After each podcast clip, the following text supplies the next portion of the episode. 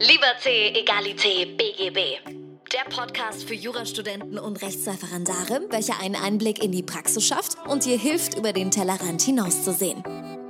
Und hier ist dein Host, Moritz Mümmler.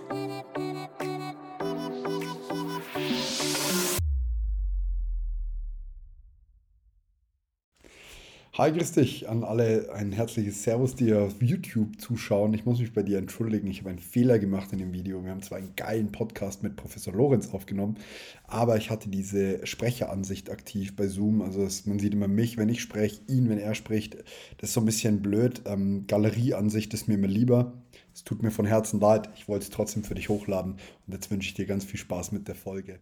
Servus und herzlich willkommen zu einer neuen Folge von Liberté, Egalité, BGB. Mein Name ist immer noch Moritz Wimmler und ich habe zum wiederholten Male Professor Lorenz bei mir zu Gast. Wir sprechen heute darüber, wie denn jetzt ähm, im neuen Semester der Studienablauf so funktioniert.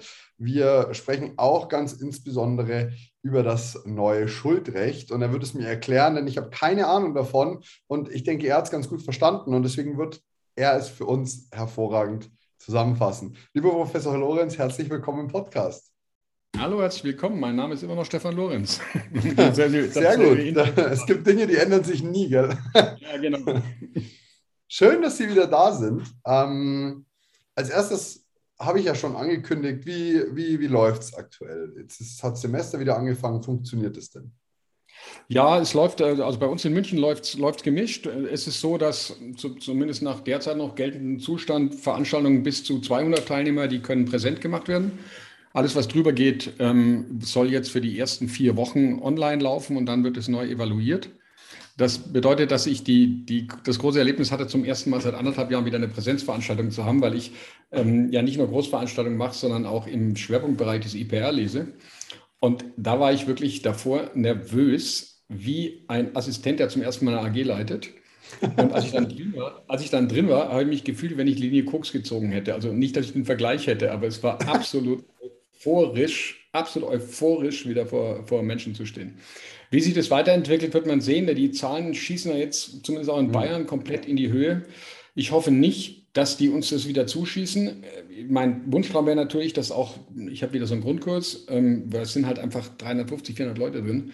Ich würde mir sehr wünschen, das auch wieder in Präsent zu machen, aber ich bin skeptisch, ob es was wird. Gibt es gerade Lösungen, dass man sagt, äh, die Studierenden, die gerne nicht in Präsenz kommen möchten, was für Gründe auch immer, haben die Wohnung gekündigt, was auch immer, äh, gibt es da Möglichkeiten aktuell, dass so eine Art Hybridmöglichkeit? Oder ja, ja, klar. Ich meine, bei Ihnen hat es ja schon immer gegeben, dass Sie sind ja der Vorreiter, dass Sie es machen konnten. Ich, ich mache eh einen Podcast, deswegen, ähm, deswegen wäre das eben kein Problem. Ansonsten wird natürlich schon angeregt, es dann Hybrid zu machen, wobei Hybrid live im Hörsaal technisch wirklich ein bisschen schwierig ist, ist extrem aufwendig. Deswegen würde ich ja exakt die Podcast-Version be äh, bevorzugen. Ähm, ob das jetzt zwei Stunden verzögert ist oder vielleicht auch mal drei, je ja, nachdem, wie das, das ist ja verkraftbar. Das ist ja eigentlich wurscht. Also wir sind noch nicht äh, auf Normal. Ich hoffe, es gibt keinen Rückschlag, aber wir sind auf dem, auf dem Weg dazu. Ja.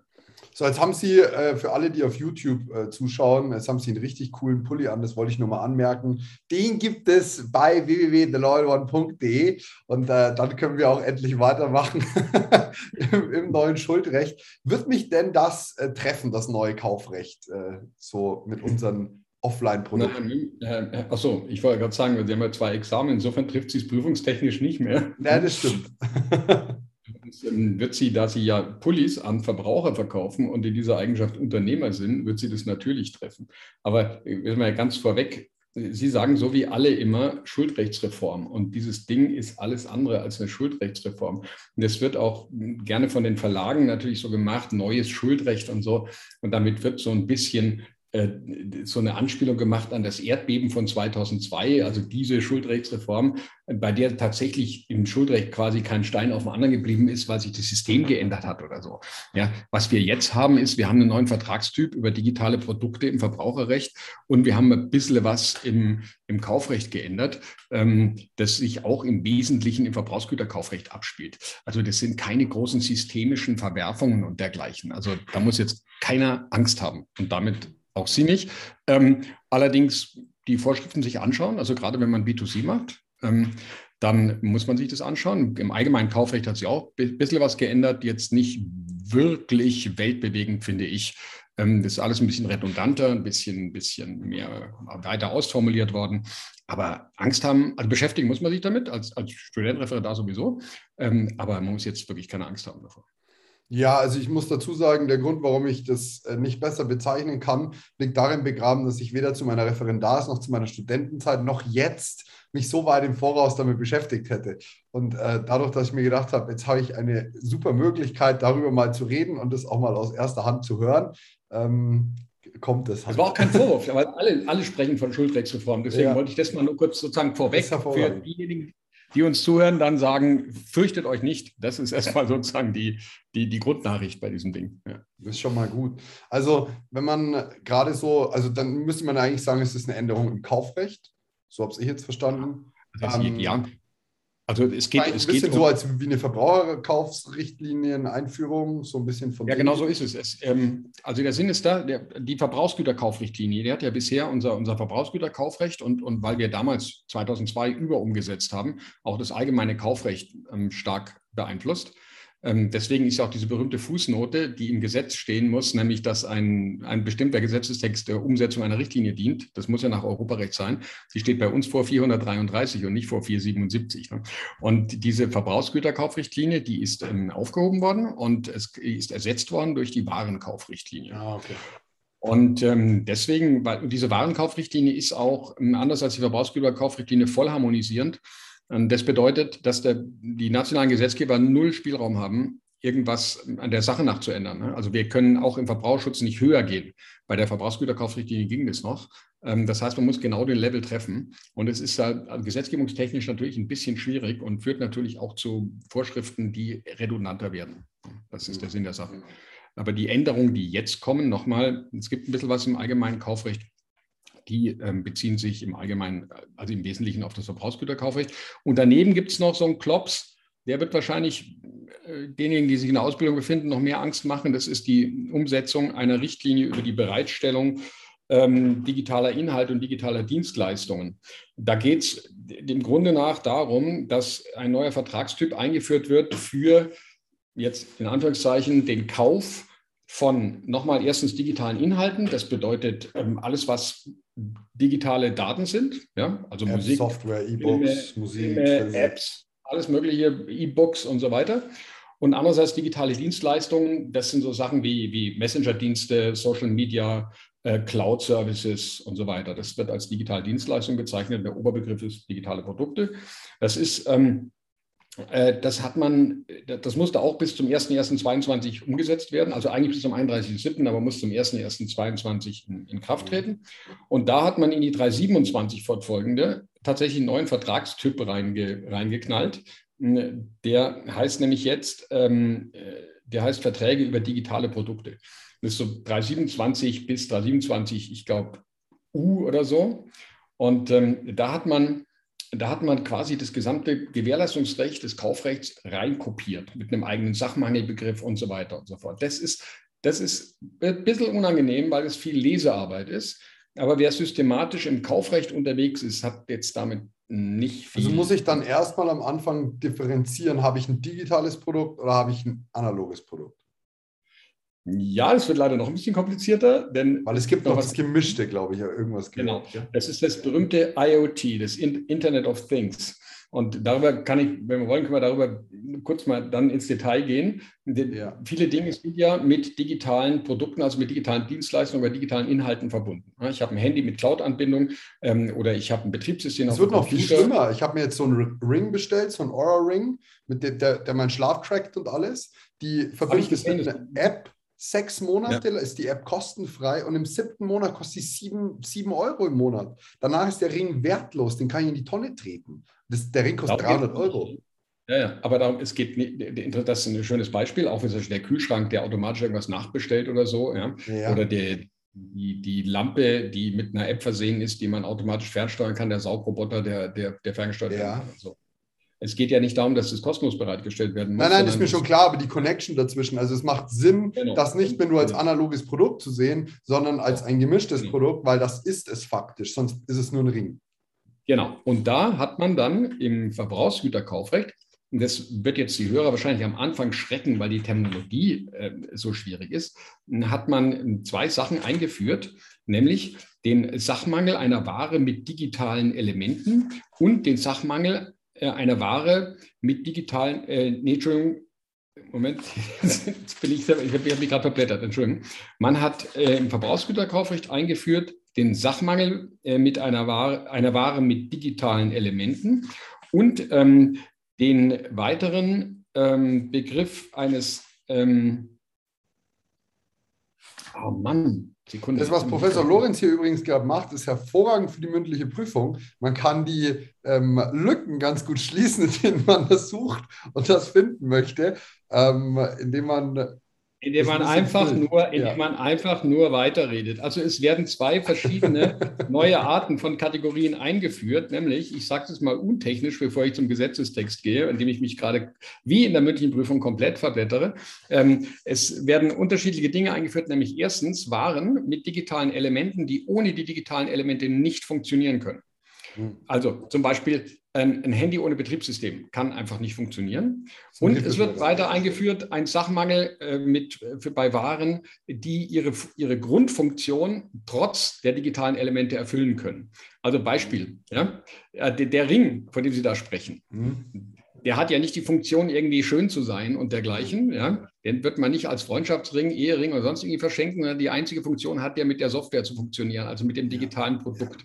Ähm, wenn, das, ist, das, fällt da, das fällt unter diese erste Kategorie von Produkten. Äh, der Witz ist, dass da die Sachmenge-Gewährleistung quasi direkt in die digitalen in die, in die Vorschriften über die digitalen Elemente reingeschoben wird, während andere Dinge, ähm, die auch standalone funktionieren können, aber nur bestimmte Features nicht haben. Also zum Beispiel, ich kaufe ein Auto und die ja, Assistenzsoftware geht nicht. Ja, das ist was anderes. Das Auto kann ich, kann ich dann trotzdem fahren. Und da kommt eine relativ komplizierte Unterscheidung hinten im Verbrauchsgüterkaufrecht. Nämlich einmal wird es so gemacht, bei diesen ähm, Produkten, mit, die so mit digitalen Elementen verbunden sind, dass sie sonst überhaupt nicht funktionieren können, dass ähm, die Gewährleistung quasi äh, aufgespalten wird, je nachdem, was mangelhaft ist, nämlich die, die Hardware oder die Software sozusagen. Mhm. Ähm, und, und bei den anderen wird es zum Teil komplett reingeschoben in, in, in, digitalen Produkte. Also das ist die besondere Komplikation, die da hinten besteht, ähm, die man sich tatsächlich mal in Ruhe anschauen muss. Und wie Sie gesehen haben, äh, fängt es ja bei mir schon an, weil ich jetzt hier gerade die Version am Bundesgesetzblatt vor mir habe, die mich gerade wahnsinnig macht, ähm, dass ich diese beiden Paragraphen gerade nicht wirklich gefunden habe. Aber jetzt habe ich sie dann vor mir. Also um darum geht es. Und das ist so ein bisschen, ähm, das ist auf den ersten Blick so ein bisschen kompliziert. Ähm, wenn man sich mal den Gesetztext angeschaut hat und sich jeweils sozusagen vorgestellt hat, um was es geht, bleibt da die Kirche im Dorf. Der Witz ist nämlich der folgende. Man führt bei dieser Art von Produkten, also sowohl bei den rein digitalen Produkten, die da vorne in 327 stehen, als auch bei diesen äh, Waren, also körperliche Dinge, die mit digitalen Produkten verbunden sind, führt man eine Update-Pflicht ein. Okay. Das bedeutet, dass der Vertrag Egal, ob jetzt der Vertrag über eine Software, das ist ein reines digitales Produkt, oder äh, der Vertrag über den Kauf eines Handys, das ein mit einem digitalen Produkt verbundene Sache ist, ähm, quasi Elemente eines Dauerschuldverhältnisses bekommt, weil über einen bestimmten Zeitraum eben Updates zur Verfügung gestellt werden müssen. Und beim Sachmangelbegriff erweitert man das aus, erstens beim Zeitpunkt, dass eben die, die Software auch funktionieren muss über den Update-Zeitraum, den vereinbarten und nicht nur zum Zeitpunkt des Gefahrübergangs wie bei der Sache, und man regt, äh, legt eben fest, wie lange solche Updates ähm, kommen müssen. Übrigens sind es, in, sind es ähm, alles nur Funktionsupdates, also Updates, die die Funktion der Sache ähm, gewährleisten, keine Updates, die neue Features bringen. Also da wird, wird der Verkäufer jetzt nicht verpflichtet, ein Verbesserungsupdate zu bringen, sondern eben nur so, dass das Ding weiter funktioniert. Fertig. Ja, das Problem hat es ja, also das, das gibt es ja bei den Apple-Produkten so ein bisschen, ähm, dass man sagt, okay, fünf, sechs Jahre kriegst du Updates und dann nicht mehr, aber das iPhone funktioniert ja weiter. Ähm, es bekommt halt nur keine neuen Features mehr dazu. Ja, die Frage wird sein, ähm, wie lang, wenn, wenn nichts vereinbart ist, wie lang ist denn so ein Update geschuldet? Und da kommt es sicherlich auch darauf an, was so der Lifecycle von Produkten ist. Ja? Und also beim, das ist dann quasi der objektive Fehlerbegriff. Was kann der Verkehr erwarten, wie lange Updates bekommt? Aber da gibt es keine Regelungen dazu oder sowas. Gibt es keine Regelung, es ist ja primär Parteivereinbarung und dann sonst das, was man sozusagen nach der Verkehrserwartung erwarten kann. Genauso wie beim objektiven Fehlerbegriff im Kaufrecht, wo man sagt, was kann denn so der Normalbürger erwarten? Und da kommt es auf den Lifecycle von Produkten an, sicherlich auch auf den Preis. Also wenn ich mir so ein Billig-Handy im Supermarkt kaufe, dann wird es möglicherweise eine andere Verkehrserwartung an die Updates sein, als für ein, ein iPhone 13, das deutlich über 1000 Euro kostet. Hm. Also nochmal, das ist ein bisschen kompliziert zu lesen und dann kriegt man vielleicht am Anfang einen Schreck. Aber wenn man sich es einmal in Ruhe anschaut, halb so wild. Das jetzt mal unabhängig von der Prüfung. Das Blöde an den Regeln ist, dass die nur zwischen Unternehmer und Verbraucher gelten. Das ist jetzt nicht so wahnsinnig sinnvoll, ähm, dass es ein anderes Vertragsregime ist, je nachdem, ob ich mir einen Computer kaufe, um äh, um privat was zu tun oder meine Vorlesung vorzubereiten, wenn ich ja auch verbrauche, oder ob ich mir einen Computer kaufe, um Bücher zu schreiben. Das ist nicht so ganz sinnvoll, aber hat man halt so gemacht. Kommt wieder das Problem wie beim Widerrufsrecht, dass man sich manchmal lieber als Verbraucher erstmal ausgibt. Und ja, klar. Ja, klar. Das, das habe ich öfter, das Problem. Ja, Dual Use, das ist das Stichwort. Ähm, aber wenn wir sagen, also wir können jetzt hier, wir unterhalten uns ja nett, wir wollen jetzt hier keine, keine große Schulung machen, aber ich, ich vielleicht sage ich mal, was, auf was man aufpassen muss, sozusagen. Ne? Was jetzt Super über dieses gerne, voll, voll, gerne. was über dieses elektronische Zeug neu kommt. Also das erste ist, der Sachmangelbegriff wird neu definiert, wahnsinnig redundant. Es gibt einen neuen Paragraph 434, der ähm, zunächst mal einen großen Schreck hervorruft, weil in diesem Sachmangelbegriff im 434 Absatz 1 steht, dass die Sache frei von Sachmangel ist, wenn sie sowohl den subjektiven als auch den objektiven Voraussetzungen entspricht. Und das ist ähm, in der Theorie eine Revolution, weil bisher haben wir ja immer so, eine, so ein Konkurrenzverhältnis. Ne? Also wenn ich subjektiv was vereinbare, Qualitäten, dann kommt es auf die objektive Verkehrserwartung nicht an. Das ist wahnsinnig wichtig, zum Beispiel, dass ich negative Beschaffenheitsvereinbarungen machen kann. Also ich kann sagen, ich verkaufe dir das, zum Aus, das Auto zum Ausschlachten. Und dann muss dieses Auto den objektiven Verkehrserwartungen an Auto, weil TÜV, fahren können und so weiter, natürlich nicht erfüllen. Wenn das Gesetz jetzt sagt, dass beides vorliegen muss, also sowohl die subjektiven als auch die objektiven Qualitätsanforderungen müssen erfüllt sein, ist es zunächst mal ein ziemlicher Klotz. Und man denkt, um Gottes Willen, das ist ja eine Riesenänderung, weil ich keine, wie gesagt, solche negativen Beschaffenheitsverhandlungen nicht mehr machen kann. Das ist aber im allgemeinen Kaufrecht nicht so schlimm, weil im allgemeinen Kaufrecht steht dann nämlich in der Definition der, der, der, der objektiven Verkehrserwartung, also des objektiven Fehlerbegriffs, steht im Eingangssatz, soweit nicht ein anderes vereinbart ist, entspricht die Sache den objektiven Anforderungen. Das heißt, ich kann im allgemeinen Kaufrecht immer noch dadurch, dass ich eine besondere gute oder schlechte Qualität vereinbare, insbesondere eine schlechte Sache als Gebrauch zum Ausschlachten verkaufen, ja, kann ich die objektiven Verkehrserwartungen immer noch wegdefinieren sozusagen. Ja. Also das ist eigentlich nur, das ist eigentlich nur eine, eine, andere Technik. Im Verbrauchsgüterkauf ist es ein Hammer, dazu komme ich gleich, weil da wirkt sich es wirklich aus und da ist Stoff für Klausuren geil. Also kurz ja. gesagt, damit ich es verstehe, der, der Unterschied, der vorher war es so, wir haben gesagt, okay, wir, wir schließen Sachen aus und es kommt nur auf unsere subjektive Ein Einstufung des Ganzen an und nicht das, was objektiv jemand annehmen könnte. Jetzt Beschaffenheitsvereinbarung so, ging immer vor. Genau. Und jetzt ist praktisch so, dass drin steht subjektiv und objektiv, außer wir haben was ausgemacht, dann ersetzt das das Objektive. So, genau. Was der Sache nach eigentlich gleich ist. Okay, das ist zunächst genau, mal wirklich so, nur, nur eine Gesetzgebungstechnik, die wir halt so machen mussten, weil es in der Richtlinie so drin steht. Das wirkt sich, wir werden es nachher dann, ich bleibe jetzt mal kurz an der Stelle, das wirkt sich im Verbrauchsgüterkaufrecht aus, weil im Verbrauchsgüterkaufrecht knallharte Anforderungen gestellt werden, ähm, welcher Art so eine Vereinbarung sein muss. Also gegenüber dem Verbraucher wird es richtig, richtig schwierig werden. Aber dazu gleich. Mhm. Dann steht im 434 im Grunde, da steht viel Blabla drin, aber im Grunde nichts, was bisher nicht auch schon zum, zum Sachmangelbegriff gehörte. Also zum Beispiel wird da geschrieben, ich muss kurz lesen hier, wenn die Sache mit dem vereinbarten Zubehör den vereinbarten Einleitungen einschließlich Montage- und Installationsanleitung übergeben wird. Das war bisher bei uns sowieso schon äh, im, im, objektiven und im subjektiven Fehlerbegriff drin. Ja? Also wenn man irgendwas gekauft hat, was man montieren muss, in der Montageanleitung war nicht dabei, war das bisher auch ein Sachmangel. Und dann stehen da so, also es wird ja, wahnsinnig, sei Dank, oder? Ja, ja, genau.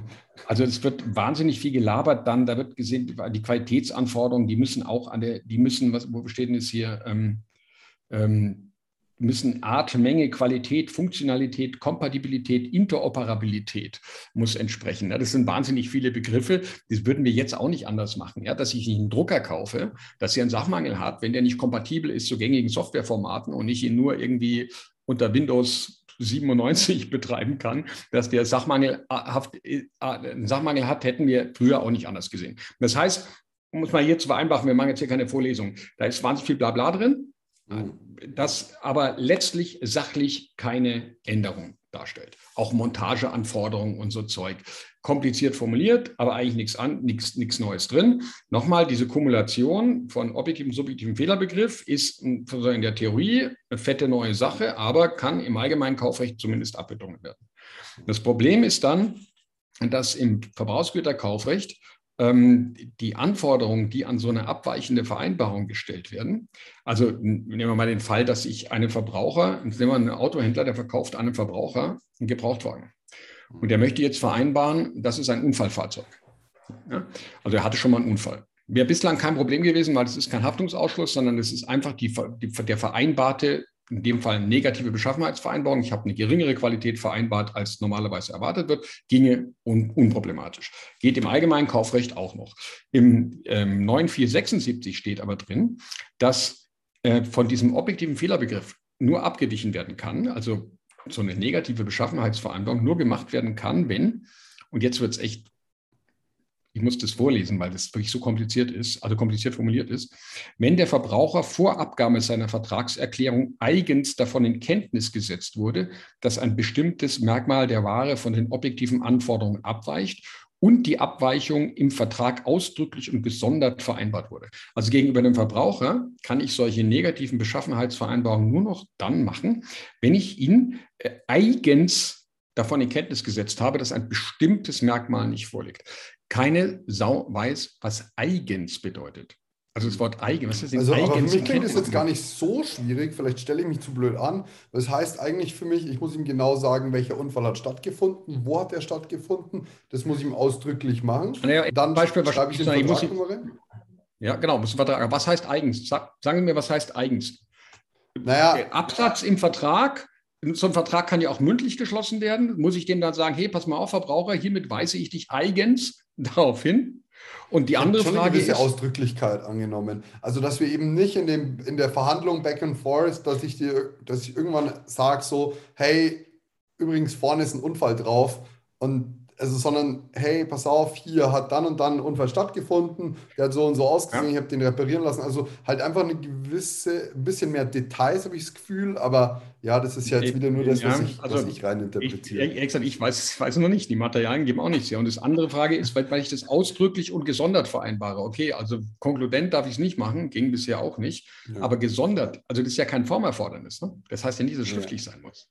Also das hat, das, das hat praktisch das von der EU so weitergegeben worden? Ja, steht da Richtlinie so drin. Okay, das heißt, mit unserem Rechtssystem komplett gar nichts äh, genau. kompatibel also es, eigentlich. Genau. Es kommen Begriffe rein, es kommen Begriffe rein, die das Gesetz bisher noch nicht kennt. An anderer Stelle, zum Beispiel bei dem Ein- und Ausbau, kommt der Begriff offenbar, also bevor ein Mangel offenbar wurde. Was hm. bitte heißt offenbar? Wenn man, wenn man Textsuche über das BGB macht, kommt das Wort offenbar im BGB bis jetzt noch nicht vor. Wow. Heißt es positiv?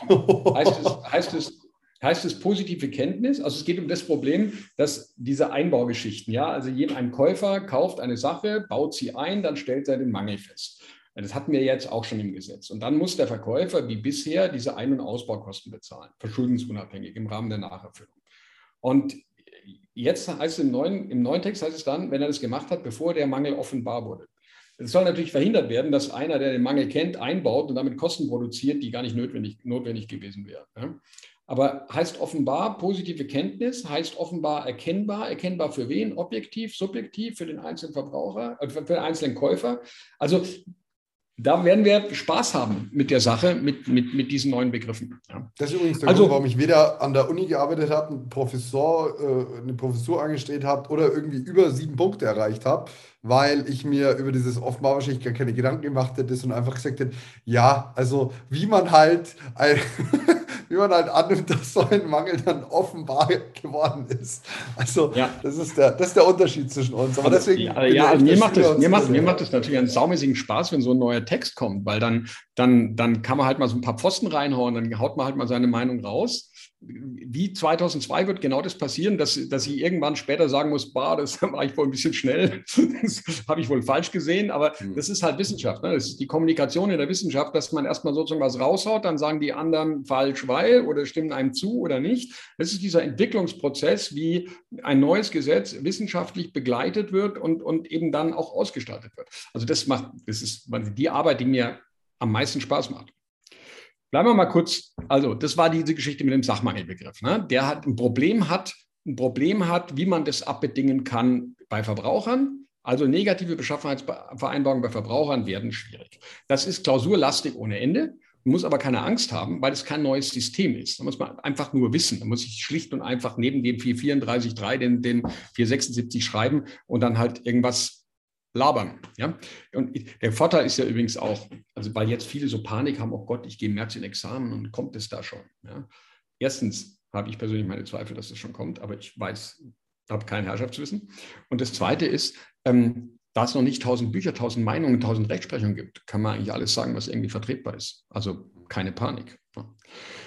Was ich noch kann interessant nur von mir sprechen. Ich persönlich habe so neue Sachen, wie das neue Reiserecht kam und so, habe ich getrost drauf gesetzt, dass in drei Monaten keine Klausur geschnürt worden ist. Ich meine, es ist ja oftmals vorher schon bekannt, was kommt, aber mein, ich habe mich darauf verlassen und es ist zweimal gut gegangen. Ich würde es nicht pauschal empfehlen, aber. Mhm. Ich wollte gerade sagen, eine pauschale Empfehlung würde ich nur mit dem Haftungsausschluss rausgeben. Ach, dafür, dafür hafte ich nicht. Also das dafür. Keine Haftung, Beratung, Auskunft, vollkommen richtig. Ja, genau. Bleiben wir mal noch kurz beim allgemeinen Kaufrecht, wo sich ja wirklich wenig ändert. Wir haben es ja gerade schon gesehen, diesem Sachmeinebegriff, der aufgebläht ist, aber vor dem man keine Angst haben muss. Ähm, und das Zweite ist der Nacherfüllungsanspruch. Das wissen wir ja alles, der Nacherfüllungsanspruch wahnsinnig aufgebaut wurde in der letzten Zeit durch die Rechtsprechung, auch schon durch vorherige Gesetzesänderungen, zum Beispiel diese Ein- und Ausbaukiste. Ja, mhm. Die Ein- und Ausbaukosten, die steht jetzt weiter drin.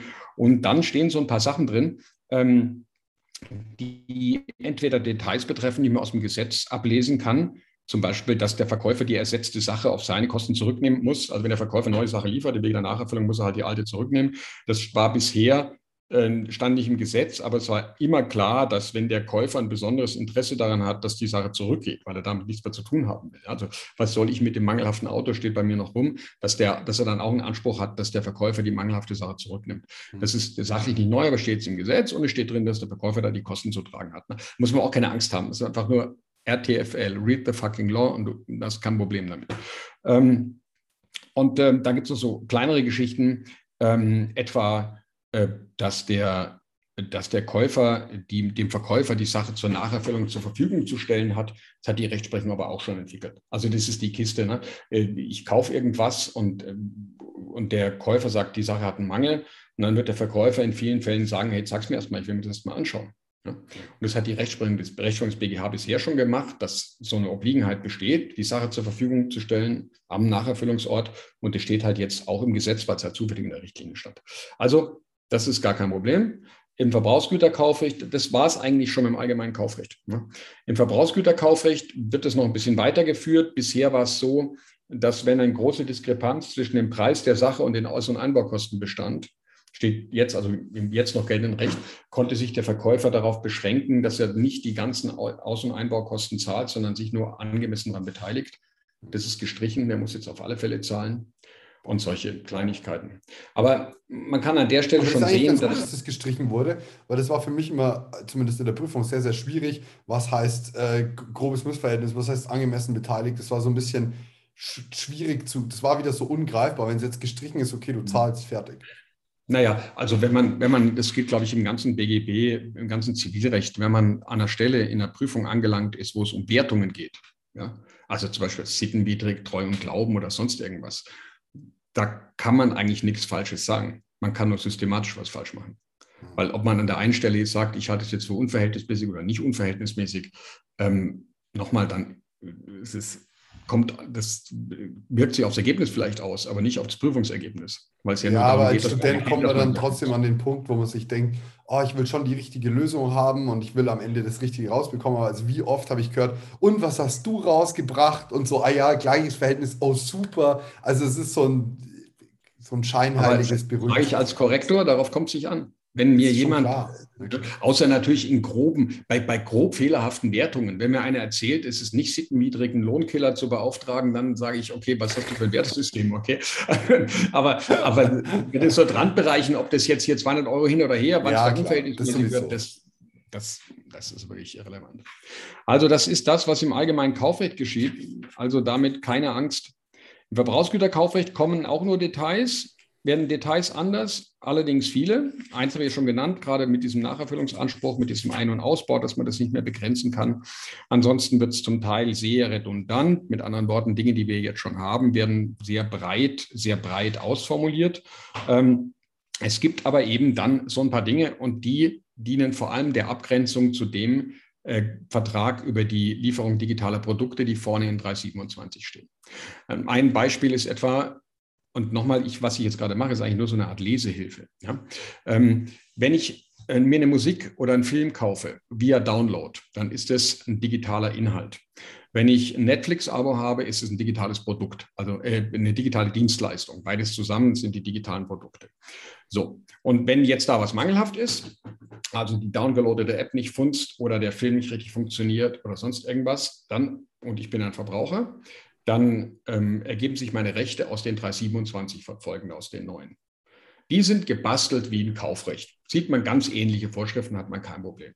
Aber natürlich mit gewissen Änderungen, die jetzt im Einzelnen würde unser Gespräch jetzt überschreiten, wenn, wenn wir das im Detail machen. So, jetzt nehmen wir mal an, ich kaufe den Film Old Style, also nicht im Download, sondern ich kaufe den auf der DVD. Oder ich kaufe das Programm auf dem Stick und lade es mir nicht runter. Macht es, macht, hätte es Sinn, diese Dinge unterschiedlich zu behandeln? Nein, natürlich nicht. Das macht ja von der rechtlichen Behandlung ist einfach vollkommen egal, ob ich einen Download mache oder auf, auf einen Datenträger das bekomme. Deswegen gibt es den sehr kompliziert formulierten 475a BGB, ähm, der sagt, dass wenn ein, ein, ein digitales Produkt, also ein digitaler Inhalt vor allem, also Musik, Software, E-Book und so weiter, wenn es auf einen Datenträger gekauft wird, der ausschließlich dazu dient, dieses Ding zu transportieren, dann wird es gewährleistungsrechtlich nach den 327 behandelt. Wie digitale Produkte ist ja auch sinnvoll. Ne? Das ist der 475a. Nochmal, wenn man die Ratio weiß, gar nicht schwierig. Und, ähm, dann wird, und das ist die Vorschrift, die ich vorhin nicht gefunden habe, im 475.2 ähm, steht dann, ähm, kommt dann die, die Ware, also die körperliche Sache, die digitale Inhalte hat, ähm, die aber auch ohne die digitalen Inhalte funktionieren kann, also nicht notwendige. das war der, das war der, der Kühlschrank, der Milch bestellt, das, das, das, das Auto, ähm, die, die Cloud-Anbindung am Handy. Ne? Das Handy kann seine Grundfunktionen, nämlich zu telefonieren, auch so erfüllen. Ja, die, möglicherweise auch ja, so eine Bildbearbeitungssoftware, die im Handy nicht funktioniert, kann ich trotzdem was machen und so. Ne? Und das steht dann in diesem, wer es wissen will, in dem 475a Absatz 2 wird dann Folgendes gemacht. Für die Mängel an der Sache wird ins Kaufrecht verwiesen und für die Mängel an den digitalen Inhalten wird in die 327 verwiesen. Mit anderen Worten, man spaltet das Gewährleistungsregime auch auf. Ja. Wenn dann der Software nicht funktioniert, geht es nach den Regeln über die Software. Und wenn, wenn, wenn die Sache eine Beule hat oder äh, das, das Handy einen Sprung hat im Glas bei der Lieferung, dann geht es nach steht normalem Kaufrecht. Ja. Mhm. Das wird dann aufgespalten. Also man sieht, das, es klingt am Anfang, ist es richtig so ein bisschen kompliziert. Man denkt, oh Gott, was soll das? Wenn man es mal sich nicht in den Details verliert, sondern sich zunächst mal systematisch anschaut, was wollen diese Regelungen, da kommt sehr schnell Licht ins Dunkle und man kann sehr viel mit Lektüre machen. Und dann gibt es eben, das ist nochmal, ich, ich, hole jetzt nach, was ich vorhin mir nicht so schnell erblättern konnte, da gibt es den 475b, der definiert dann den Sachmangel einer Ware mit digitalen Elementen. Und eine Ware mit digitalen Elementen ist eine solche, die nicht funzt ohne das digitale Produkt. Also Handy ohne Betriebssystem, kannst du nichts ja. machen. Kannst du an die Wand schmeißen. So. Ähm, oder ein Auto ohne, ohne Steuergerät. Also das Gerät ist zentral, das Auto steuert, ohne dass das Auto nicht anspringt und so weiter und so fort. Dann gibt es tausende solche Sachen. Die, Wird ja immer die, interessanter auch bei den ganzen Elektroautos, die mittlerweile nur noch über die Software praktisch funktionieren. Während genau. ein Verbrenner, wo du einen Schlüssel reinsteckst, umdrehst, da ist wurscht, ob der Bordcomputer funktioniert oder nicht. Ähm, ja, aber ich, was ich gerade meinte, ist das Zentralsteuergerät. Jedes Auto hat heute ein zentrales Steuergerät, ja. der Zentralcomputer, der das Ding läuft. Ne? Der, ohne den bringt, springt kein Auto an. So, also solche Produkte, die nicht ihre Funktion nicht erfüllen können ohne das digitale, solche Waren, die nicht ohne die digitalen Produkte ihre Funktion erfüllen können. Man sieht schon, wie ich stottere in der Terminologie. Ne? Es heißt jetzt nicht mehr Sache im Verbrauchsgüterkaufrecht, sondern Ware. Die allerdings ist als bewegliche Sache definiert, weil die Warenkaufrichtlinie mit Ware spricht, von Ware spricht. Naja, und da hat man dann einen besonderen Sachmangel-Begriff gemacht, den 475b, der eben das macht, was ich vorhin gesagt habe, nämlich erstens so, da hört eine Update-Pflicht rein. Ja, dass eben so die, dass diese digitalen Elemente, ohne die die Sache nicht funktionieren kann, ihre Funktion nicht erfüllen kann, sie auch über einen bestimmten Zeitraum erfüllt, nicht nur bei Gefahrübergang, sondern eben auch über einen bestimmten Zeitraum, entweder den vereinbarten oder ähm, den einen objektiv zu erwartenden Zeitraum. Dann sind da Regelungen drin, dass der Verbraucher informiert werden soll über die Updates und informiert werden soll darüber, was passiert, wenn er die Updates nicht installiert. Wenn man sich mal die Praxis heute anschaut, geschieht es eigentlich sowieso. Ich, ja, also jedes Gerät, das ich habe, das eine Software habe, kriege ich eine Meldung, Update, ja, nein und dergleichen. Also, ja, äh, und dann wird eben auch die Verjährung äh, ein bisschen verlängert. Mit anderen Worten, wenn innerhalb des Updates-Zeitraums bei der Software was nicht funktioniert, dann geht es halt nicht nur um Gefahrübergang, sondern auch danach und solche Dinge. Also einfach mal Einfach mal lesen. Einfach, das ist kein neues System, sondern ein besonderer Sachmangelbegriff, der darauf Rücksicht nimmt, dass eine Update-Pflicht ist und dass die Sache eben länger funktionieren muss und nicht nur bei Gefahrübergang. That's the point. Okay. Also nochmal, wenn man diesen Paragraph sich anschaut, diesen 75b, der geht ja bei zwei Seiten, da kann man einen Schreck kriegen, auch vor der Terminologie, ist aber wirklich nicht schlimm. Ich empfehle jedem, diese Paragraphen mal cool durchzulesen, mich nicht an den Details festzuhalten, sondern mal sozusagen den Sinn ähm, den, Sinn zu, den Sinn zu erfassen. Ja. Was ist noch wichtig im Verbrauchsgüterkaufrecht? das ist wirklich klausurrelevant. Es gibt einen neuen 475d, Dora, der fummelt rum an den Fristsetzungserfordernissen. Es ist ja so, dass wenn man, wenn man ähm, zurücktreten, mindern oder Schadenersatz statt der Leistung haben will, muss man ja eine Frist setzen. Das steht in 323 und 281 BGB. Und in den jeweiligen Absatz 2 stehen Regelungen, wann die Fristsetzung entbehrlich ist. Und im Verbrauchsgüterkaufrecht werden diese Normen ausgeschaltet und es werden neue Tatbestände geschaffen, bei denen die Fristsetzung für den Verbraucher entbehrlich ist. Also mit anderen Worten, ich muss nicht zur Nacherfüllung auffordern, ich kann sofort zurücktreten und mindern. Und die sind ähm, großzügiger für den Verbraucher als die allgemeinen Regelungen. Die muss man sich einfach neben 323, 281 schreiben, damit man da nicht reinfällt. Ich mache nur ein Beispiel, damit klar ist, um was es geht. Jeder weiß, dass nach 323 Absatz 2 und nach 281 Absatz 2 zum Beispiel eine Fristsetzung zur Nacherfüllung nicht erforderlich ist, wenn der Verkäufer die Nacherfüllung ernsthaft und endgültig verweigert. Das ist so ein Klausurkalauer. Ernsthaft und endgültig, das tausendmal geprüft, nie bejaht, weil das muss wie das letzte Wort sein und so weiter. Und jetzt steht im Gesetz, ähm, wenn er, äh, wie heißt es hier,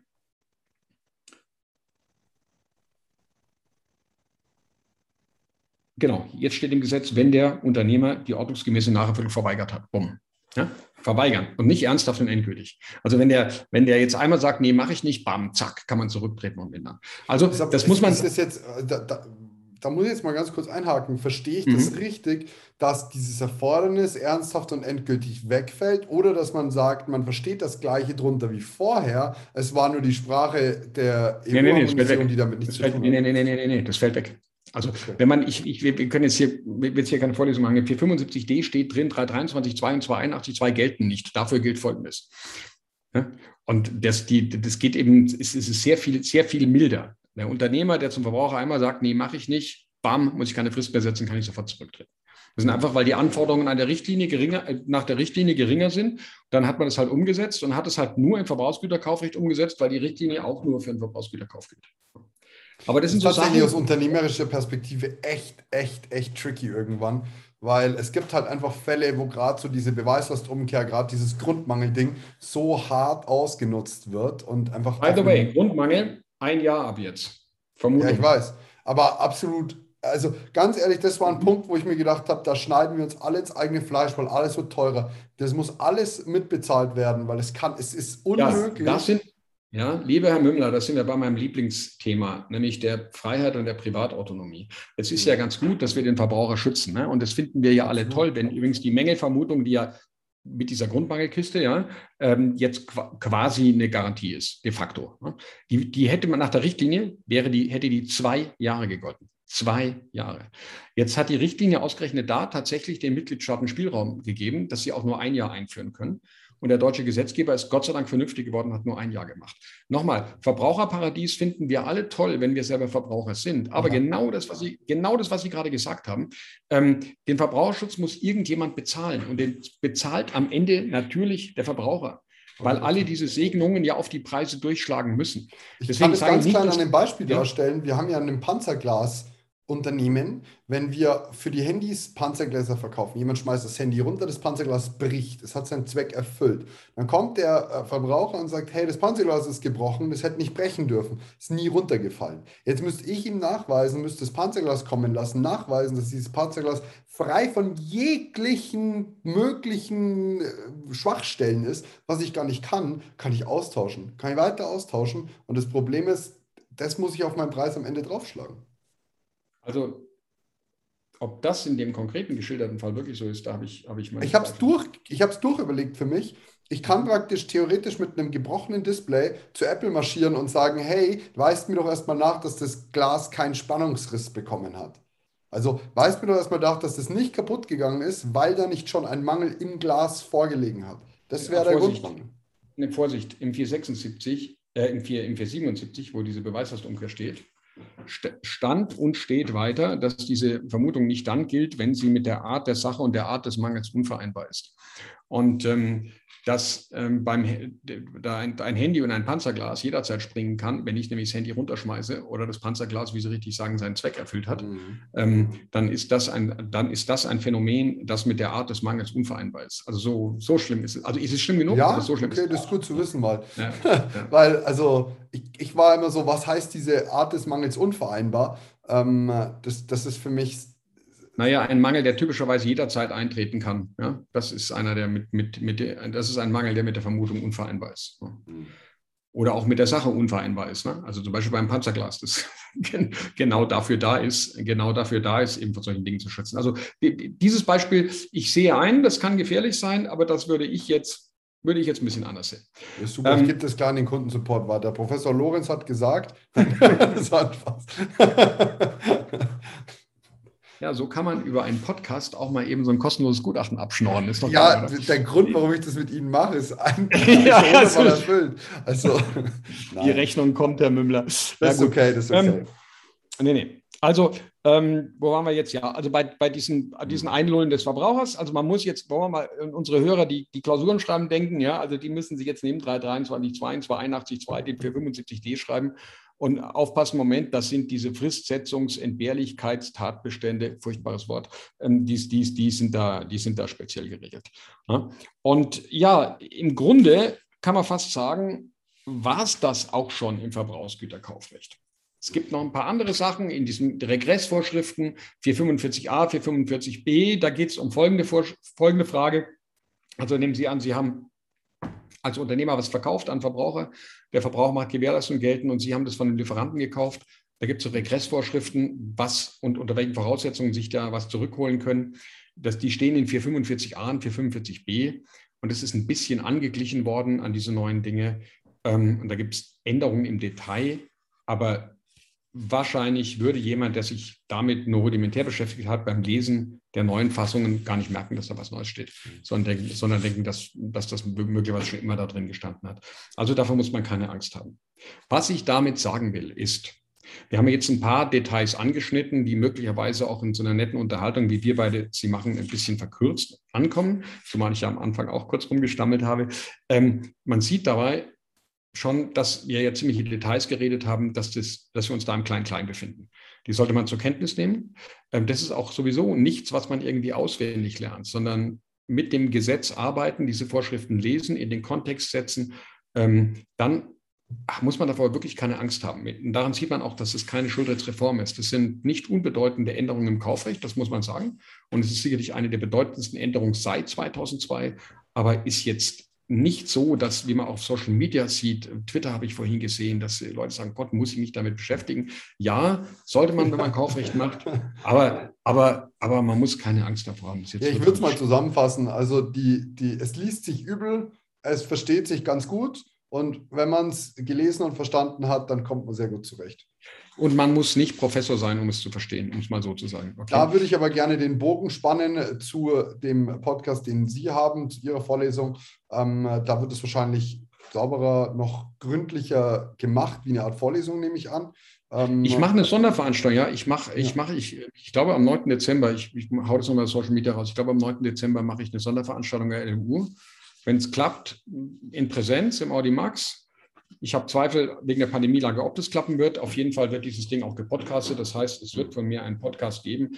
Es wird ein mindestens zweistündiger Podcast, wo das alles en Detail, alle Änderungen da ähm, runterkommen und bei der man auch ich nicht so blöd blättern werde, sondern besser vorbereitet sein, sein werde, aber bei dem man das sozusagen vorlesungsmäßig und auch klausurmäßig machen kann.